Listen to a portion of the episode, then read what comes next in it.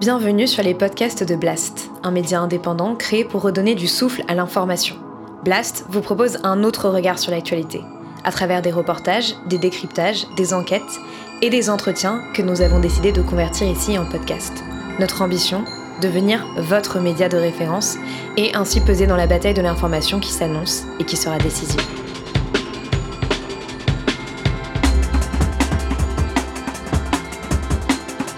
L'édito avec Denis Robert.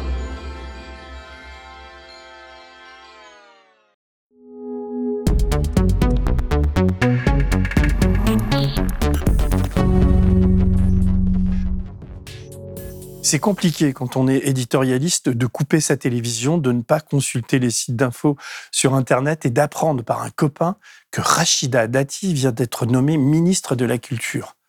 Sur la proposition du Premier ministre, chargé de la planification écologique et énergétique.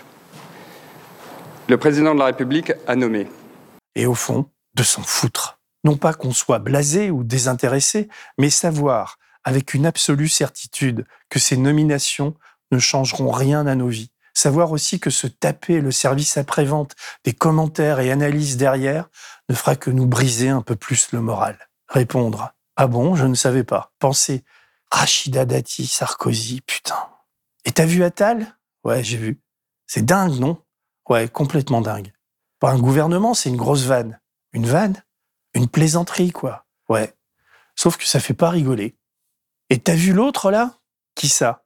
La ministre Oudéa Castera. Non Qu'est-ce qu'elle a fait? Ben, Elle récupère les Jeux Olympiques et l'éducation en plus du sport. Et elle met ses trois mômes dans une école catholique intégriste. Intégriste, t'es sûr? Ouais, rencarde-toi. Pour se justifier, elle déclare que l'école publique et les enseignants sont toujours absents. Des feignants, quoi. Le jour de sa nomination, elle dit ça? Ouais. Et elle ajoute que c'est pour sauver l'avenir de ses gosses qu'elle a choisi le privé. Non. Si, alors qu'elle les a mis dans le privé pour leur faire sauter une classe. Mais t'es sûr? Rencarde-toi, merde, c'est toi le journaliste. Ces mômes étaient dans la meilleure institution publique de Paris et elle les a placés dans le privé. Ah, quand même. Heureusement qu'elle est là, au fond. Pourquoi tu dis ça? Bah, plus elle dit de conneries, plus on oublie le passif de Rachida Dati. Ah ouais, c'est pas faux. Dans un monde normal, il faudrait que je m'arrête là.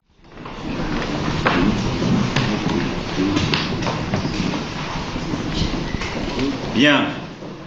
Le gouvernement rassemblé. Au travail.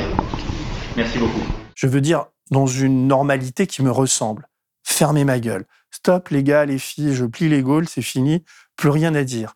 Inutile que j'en rajoute. Ce remaniement, c'est de la poudre aux yeux, un dérivatif pour faire une photo de gouvernement sur une petite table, donner l'impression du labeur et de la concentration.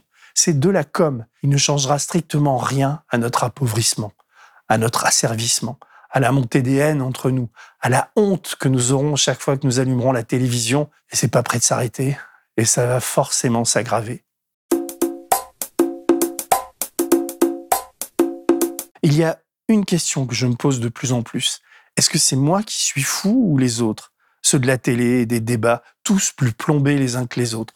Quand vous voyez la déferlante des commentaires moutonniers et laudatifs autour de ce remaniement, vous vous dites, ça y est, on est reparti pour un tour. Le train des poncifs, les unes de Paris Match et de BFM, de l'argent facile, des inégalités, du néant abyssal de nos projections politiques est en marche. Les médias sont sous contrôle est prêt pour le tabassage des cerveaux, le massacre.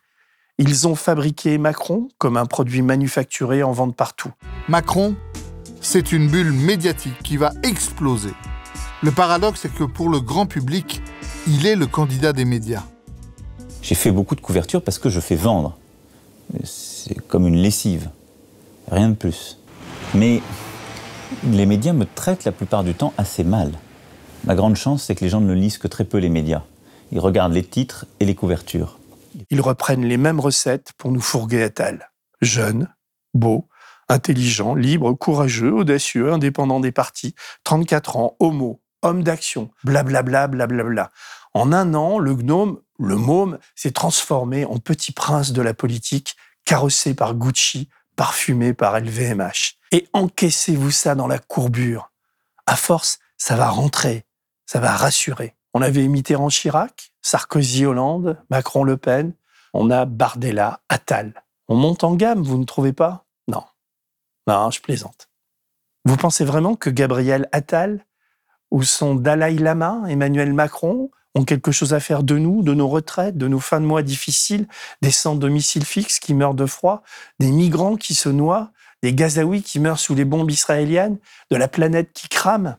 Je suis persuadé qu'ils n'ont aucune idée, aucune conviction, aucune perspective, sinon celle de plaire à ceux qui les ont placés là où ils sont et à qui ils doivent rendre des comptes et renvoyer des ascenseurs. Les amis, les sponsors, les banquiers, les pharmaciens, les vendeurs d'armes, de béton, les visiteurs du soir, leur caste. Quand on voit se répéter deux événements similaires, je pense à la fabrication aujourd'hui achevée d'Emmanuel Macron et à celle naissante de Gabriel Attal. Le premier perd ses cheveux, le second soigne ses pattes. On a deux solutions. Se dire c'est bizarre, mais on s'en fout, la vie est ailleurs. Ou pas de hasard, ils ne vont pas nous arnaquer une seconde fois. On a déjà lourdement payé pour nos faiblesses, nos renoncements. Battons-nous. Ce n'était qu'un rêve. Vous avez fait un mauvais rêve, Condon. Voilà tout. Mais ça avait l'air tellement vrai. D'où est-ce que ça peut provenir? Sur la proposition du Premier ministre, chargé de la planification écologique et énergétique, le président de la République a nommé. Allons à la pêche, regardons des séries télé. Arte diffuse Mystery Road, un polar venteux et venimeux dans le désert australien. Vous vous installez devant l'écran en cherchant à oublier le bruit du dehors. Et puis soudain, vous vous dites, Oudéa, Oudéa, ça me dit quelque chose. Vous consultez Google, mais bon sang, mais c'est bien sûr le mari de la ministre, Frédéric Oudéa. Il a été le conseiller de Nicolas Sarkozy au budget, puis dirigeant de la Société Générale pendant 25 ans. L'affaire Kerviel et les Panama Papers l'ont plombé mais pas tué. Il a menti comme un arracheur de dents devant la commission du Sénat. Il a promis, la main sur le cœur, que sa banque n'avait plus de compte dans les paradis fiscaux. Je précise également qu'il n'y a eu aucune ouverture de société patrimoniale offshore immatriculée au Panama par l'intermédiaire de Mossack Fonseca depuis 2012 à l'exception d'une société qui a été fermée trois mois après sa création. Euh, C'était un client, en l'occurrence résident fiscal suisse et de nationalité belge, qui nous avait demandé de le faire, puis qui finalement a décidé de ne pas l'utiliser. Donc elle a duré euh, trois mois. Alors qu'elle en avait par paquet, y compris à Panama. Il aurait dû être enduit de plumes et de goudron pour parjure. Mais non, il n'a pas été inquiété du tout. Le gars jure de dire la vérité, toute la vérité, raconte à peu près n'importe quoi devant la représentation nationale et pour le remercier, on le nomme juste après sa sortie, PDG de Sanofi, le champion du monde de la dépakine, le médicament qui empoisonne les femmes enceintes. Vous essayez de vous remettre dans votre feuilleton et ça revient par vagues. Sanofi, putain. La Big Pharma, les emplois délocalisés malgré le milliard d'euros d'aide publique qui n'est pas allé aux hôpitaux. Et donc, sa femme, épousée 20 ans plus tôt, bon, elle, après avoir élevé leurs cinq enfants, trois en commun, deux de lui, Macron l'a placé ministre des Sports, de l'Éducation et des Jeux Olympiques. Le sport, l'éducation, les Jeux Olympiques.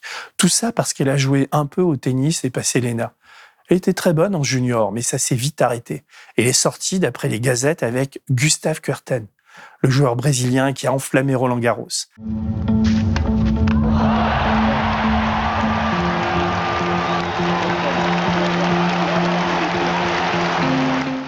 J'adore ce genre de potin. Si j'avais été conseiller conjugal, je lui aurais suggéré de persévérer dans le tennis. Et donc, entre deux matchs, elle a fait Léna avec son mari et Manu. Ah oui, elle est aussi la nièce d'Alain Duhamel et la cousine de Benjamin Duhamel, qui lui-même est le fils de Nathalie Saint-Cric, la grande prêtresse de la politique sur France Télévisions. Bon, ils étaient tous contents de sa nomination. Ça, c'est du Macron tout craché. Le président est fidèle en amitié et en opportunisme. Il sait ceux qui l'ont soutenu et placé où il est. Ce sont les mêmes qui tentent aujourd'hui de placer à toutes les sauces Gabriel Attal. La politique en France, aujourd'hui, et de plus en plus, c'est un jeu de placement. Bolloré veut placer Bardella, il passe même la nuit à l'Élysée pour vanter les qualités de son poulain, qui ferait, d'après lui, un très bon Premier ministre. En face, les autres se taisent, mais ne sont pas dupes. Les autres, je veux dire les grands patrons, les supporters de Macron, ceux qui apprécient modérément la montée en puissance de Vincent Bolloré du Rassemblement national, ceux qui avaient un temps pensé à Gérald Darmanin pour faire le joint, ceux qui craignent que le catholicisme et la montée de l'extrême droite ne nuisent à leurs affaires. Bernard Arnault, Xavier Niel, Pinot, père et fils, Patrick Drahi et son ex-second Bernard Mourad, qui a fait toute la campagne de Macron. Rodolphe Saadé, le petit nouveau qui vient de Marseille et qui veut tout manger. Les Bouygues se tiennent un peu à l'écart et attendent de voir. Contrairement à David de Rothschild ou à Serge Weinberg, chaud partisan de la Macronie. Weinberg, Weinberg. Oui, le patron de Sanofi, qui a laissé la place à Oudéa, le mari d'Amélie Castera, qui elle-même est très copine de Brigitte Macron, qui adore Gabriel Attal. C'est un petit monde, une tête d'épingle. On glousse, on chuchote, on se coopte. On est en permanence en guerre contre des ennemis puissants. Il pourrait souffler au creux de l'oreille du président. Comme en 2017, nos journalistes se tiennent prêts pour Gabi, monsieur le président. Un mot de vous, on envoie qui? Barbier? Vous n'aimez pas. Trop voyant, ok. Carbonisé, ok. Saint-Cric?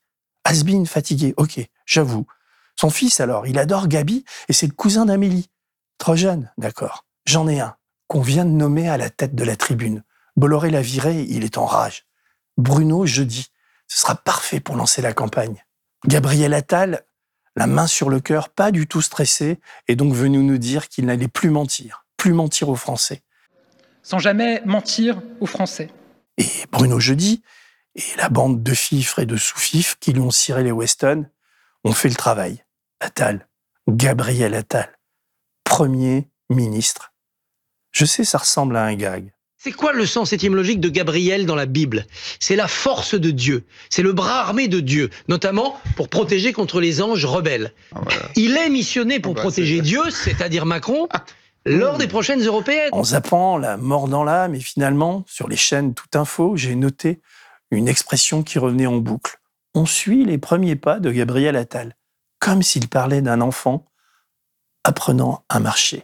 Et l'événement ce matin sur RTL, ce sont bien sûr les premiers pas de Gabriel Attal. Crépuscule, le livre de Juan Branco est sorti en mars 2019 et il est vite devenu un best-seller. J'en ai écrit la préface et je l'ai accompagné pour son édition et pour sa diffusion. Il décrit de l'intérieur la fabrication et l'avènement d'Emmanuel Macron. Gabriel Attal est le principal personnage du livre. Les deux jeunes hommes qui ont fait leur scolarité ensemble se détestent. Dans les premières versions de Crépuscule, Gabi occupait encore plus de place que dans celle parue en livre. Le temps passé à observer la Macronie avant le succès de Crépuscule et après m'a fait saisir de l'intérieur et au fil des jours l'improbable machination ayant permis le couronnement d'Emmanuel Macron. Puis, aujourd'hui, comme son parrain et prédécesseur, l'émergence médiatique de ce très jeune ministre qui ne fait que communiquer, n'a aucune pensée, histoire, profondeur politique. Gabriel Attal est un invertébré de la politique, capable de naviguer partout, d'inventer des formules d'un creux absolu, abyssal. De l'action, de l'action, de l'action. Et il le fait avec aplomb et avec le sourire. Il a un bon timing et des journalistes à la botte de ceux qu'il sert. C'est essentiel dans le plan. La capacité des acteurs politiques à bien communiquer semble désormais tenir lieu d'unique critère de sélection si leur survie tient tout entière dans leur manière de dompter l'ogre médiatique, comment s'étonner qu'ils soient de moins en moins pourvus des compétences nécessaires pour diriger un pays, faire la loi et l'appliquer? Regardons-nous dans le miroir. C'est aussi notre responsabilité qui est ici engagée, celle de trop souvent privilégier la communication par rapport au fond dans la plupart des scrutins. C'est ce qu'écrit l'essayiste Chloé Morin dans une récente tribune du journal Le Monde. On assiste depuis cinq ans, mais le phénomène s'est accéléré ces six derniers mois, à la montée en puissance d'un éphèbe ambitieux, intrigant et pressé d'accéder au pouvoir. Banco et Attal ont une amie commune, la fille de Marisol Touraine, alors ministre de la Santé, qui a fait venir Gabi à son ministère comme jeune conseiller. Il a alors 23 ans. Pour résumer, notre Premier ministre est sorti du lycée pour faire Sciences Po, puis droit à Assas, où il rate sa licence, et il entre tout de suite, par piston, dans un ministère pour faire la campagne présidentielle de Ségolène Royal. Il est payé 6 000 euros par mois, nourri, logé, blanchi. Il sort très peu du 6e arrondissement et entre comme une flèche en Macronie grâce à Stéphane Séjourné, son amoureux, qui est alors un des jeunes pontes d'En Marche et le conseiller politique du président. Ces journées est chargé des élections. Il offre une circonscription sur mesure à Gabi, qui gagne sans combattre et devient ainsi le plus jeune et le plus zélé député de l'extrême centre. Gabriel Attal, le candidat d'En Marche, 28 ans, est accueilli en héros par ses supporters qu'il remercie. On lui présente Brigitte Macron, qui lui susurre à l'oreille qu'il ira loin. Jean-Michel Blanquer l'adopte. Paris Match lui consacre un reportage photo long et flagorneur. Le Parisien et l'Express sont très gentils avec lui. Mimi Marchand fait sa promo dans la presse People. BFM le promeut comme une pub pour un parfum. Il se sape comme un trader, parle vite et se place toujours sur le terrain de la raison et du bon sens. Il snob les gilets jaunes, fustige les syndicalistes, conchit les opposants à la retraite et s'étonne que des Français qui travaillent aient le temps de faire des concerts de casseroles. Je considère que c'est des actions qui n'ont pas leur place dans le débat public et dans, euh, y compris un moment de tension euh, sociale. Moi, je fais la part des choses. D'ailleurs, ceux qui euh, peuvent se permettre, qui ont le temps en pleine semaine, en plein après-midi, d'aller accueillir des ministres pendant 4 heures de 14h à 18h, a priori, c'est quand même pas les Français qui travaillent, qui ont des difficultés au quotidien pour boucler leur fin de mois. Même Bardella, sur le terrain social, est plus mesuré. Un an plus tard, à Doubé, droitisé, il est le plus jeune secrétaire d'État d'Édouard Philippe. Il est chargé de la jeunesse. Il veut réinventer le service militaire. La suite, vous la connaissez, sans aucun bilan comme secrétaire d'État, y compris au compte public, où il avait promis de lutter contre la fraude fiscale en continuant à virer les contrôleurs, sans aucun bilan à l'éducation nationale, où il ne reste que sept mois pour faire voter une loi sans importance sur la Baïa et pour plaire à l'extrême droite, et virer un recteur. Une étonnante indiscrétion confirmée par ces images. Gabriel Attal était alors ministre des Comptes publics et on avait repéré ce petit jeu d'enveloppe et de regard avec Sébastien Chenu. Il arrive comme une fleur et par la grâce du président et de son épouse, Premier ministre. Il va maintenant décider de notre politique énergétique, donner son opinion sur l'Ukraine et sur Gaza, parler de la retraite et du temps de travail, lui qui n'a jamais travaillé. Il n'y a pas de sécurité sans nos policiers, je ne conçois pas de société sans ordre et sans règles. C'est désespérant. Même Gérald Darmanin et Bruno Le Maire font la gueule. Et on les comprend. Quel affront pour eux. Mais passons. Sur la proposition du Premier ministre, chargé de la planification écologique et énergétique, le président de la République a nommé. Après la diffusion sur France Télé d'un portrait flatteur d'Emmanuel Macron, avant sa prise de pouvoir, j'avais écrit que ce pays allait être gouverné par un enfant. J'avais formulé cela après avoir vu une scène du documentaire à mes yeux effrayante. On voyait le futur président lire à son épouse un discours de campagne. Elle le grondait, puis le félicitait. Il était tout content. Limite, on s'attendait à ce qu'il batte des mains. Voilà ce que nous sommes. Nous sommes le parti de l'espoir. Et c'est ce parti qui doit gagner en 2017. Vive la République, vive la France. Parce qu'il faut le faire, faut le vivre. Ta voix, elle tombe. Monte ta voix. À partir du pour, fais monter ta voix qu'on se rende compte ce que ça donne quand tu l'as fait, parce qu'elle elle plonge. C'était ça Macron à l'époque. Un air enfantin, capable de dire tout et son contraire, une intelligence immédiate, intégrant très vite les souhaits de ses interlocuteurs. Un type avec un algorithme à la place du cœur. Remarquez, on n'en est pas mort. Attal a exactement le même fonctionnement. Le mimétisme est troublant. Ces deux types sont des robots. Emmanuel Macron est ici, Gabriel Attal est ici. C'était à Orthez en septembre dernier. On aurait dit de la natation synchronisée.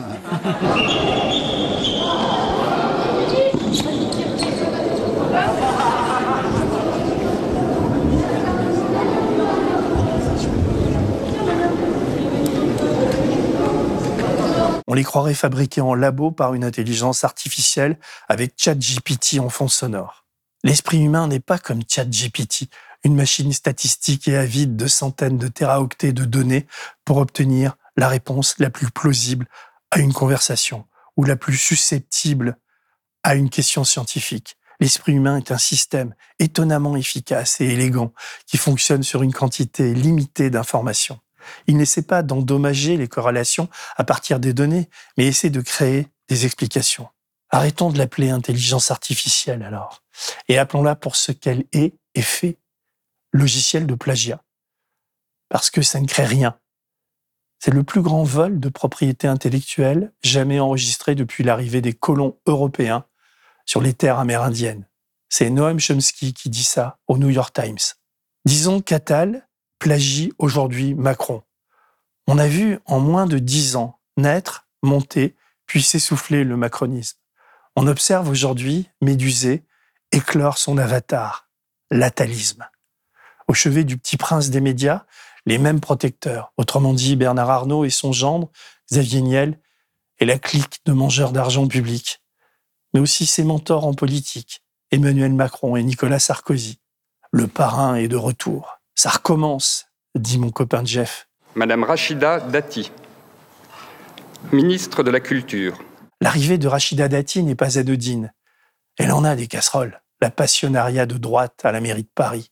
Il fera quoi, Macron, quand elle devra passer au tourniquet pour les 900 000 euros touchés par Renault alors qu'elle était députée européenne? C'est ce que m'avait demandé mon copain. Bah rien. La justice, Macron, ils sont fous. Narguer les juges et l'état de droit, ça l'excite. Ça le rend disruptif. C'est pareil avec Depardieu. N'imaginez pas que ce soit une bizarrerie, un accident de parcours. Non, c'est du calcul, de la réponse adéquate à une situation tendue. Moi, je suis un, un grand admirateur de Gérard Depardieu. C'est un immense acteur, il a servi les plus beaux textes. Lui aussi, c'est un génie de son art, euh, complet. Et je le dis en tant que président de la République, mais aussi en tant que citoyen, il rend fier la France. Dans nos valeurs, il y a la présomption d'innocence. Et on ne peut pas commencer à dire que n'importe qui sera au tribunal public. Attal, on l'a vu lors de son premier entretien à TF1, fonctionne exactement pareil. La justice, il s'en fout. La corruption, il s'en fout. Les inégalités, il s'en fout comme Dati se contrefout de la culture et Castéra de l'éducation, ou Dupont-Moretti de la justice. Dans notre justice, il y a un certain nombre de grands principes. Et il y a notamment la présomption d'innocence. Vous l'avez dit, Rachida Dati est mise en examen. Une mise en examen, ça n'est pas une condamnation. Et on a eu encore des exemples récents de personnalités politiques qui avaient pu faire l'objet d'une mise en examen, d'enquête, et on a vu que ça ne signifiait pas une culpabilité. Macron, lui, se fout de tout le monde. Il est perché là-haut. Il nous a menti si souvent. Il monte et prépare des coups avec ses petits soldats. Il joue ses dernières cartouches, deux ans à tenir. Il l'avait très mauvaise de s'être fait enfler par ce crétin de Ciotti lors du vote de la loi immigration. Enfin, moi qui dis crétin, c'est à l'Élysée qu'on l'appelle comme ça. Il n'avait aucune chance de placer un homme à lui à la mairie de Paris. Il trouve un deal avec Sarko et Rachida, il carbonise l'air et le tour est quasi joué la combination politique et le tiroir caisse. Voilà de quoi Attal est le nom. Pour ceux qui trouvent mes propos excessifs, je les invite à méditer les statistiques du dernier rapport d'Oxfam. Les quatre milliardaires français les plus riches et leurs familles, Bernard Arnault, Françoise Bettencourt-Meyer, Gérard et Alain Wertheimer, les propriétaires de Chanel, ont vu leur fortune augmenter de 87% depuis 2020 quand, pendant la même période, la richesse cumulée de 90% des Français a baissé de 3,9%. Entre 2020 et 2023, les 42 milliardaires français ont ainsi gagné 230 milliards d'euros, soit, selon Oxfam, l'équivalent d'un chèque de 3 400 euros par Français. Sur la proposition du Premier ministre, chargé de la planification écologique et énergétique, le président de la République a nommé je reviens à mon propos liminaire. Ce gouvernement est une très mauvaise plaisanterie. Je vous aime farouchement, mes amis. Et un mot pour finir sur notre campagne. Elle s'est achevée le 31 décembre. Merci pour vos dons et vos abonnements. Vous êtes plusieurs milliers à nous avoir soutenus. Nous avons également reçu une aide publique importante qui participe au développement de la presse en ligne. Cela nous a permis d'embaucher cinq nouveaux journalistes à Blast et de développer nos enquêtes, de créer trois postes de support. Pour ceux qui l'auraient mauvaise, que nous acceptions les aides de l'État, je vous rappelle que les médias de Bernard Arnault, de Bolloré, de Dassault, de Niel ou de Kretinsky touchent 100 fois plus que nous. Je vous rappelle aussi que nous sommes une coopérative, que nos comptes sont accessibles à tous nos sociétaires et que ce que nous gagnons est entièrement réinvesti en emploi et dans l'outil de travail. Pour éviter que les mauvaises plaisanteries perdurent, merci de continuer à vous abonner. Il y a des tas d'avantages à le faire. Je vous en dis plus bientôt. Allez, cette fois, vraiment, salut et encore une fois, merci à tous. Si vous avez aimé ce podcast, s'il vous a été utile, n'oubliez pas de nous mettre des étoiles ou de le partager autour de vous ou sur vos réseaux sociaux. Blast est un média indépendant, et si tous nos contenus sont en libre accès, c'est grâce au soutien financier de nos blasters et abonnés. Pour nous soutenir, faire un don unique ou mensuel, rendez-vous sur blast-info.fr slash soutenir. Blast, c'est aussi une web télé disponible sur YouTube et Peertube et présente sur tous les réseaux sociaux. Alors suivez-nous pour ne rien rater de nos contenus et abonnez-vous à notre chaîne YouTube.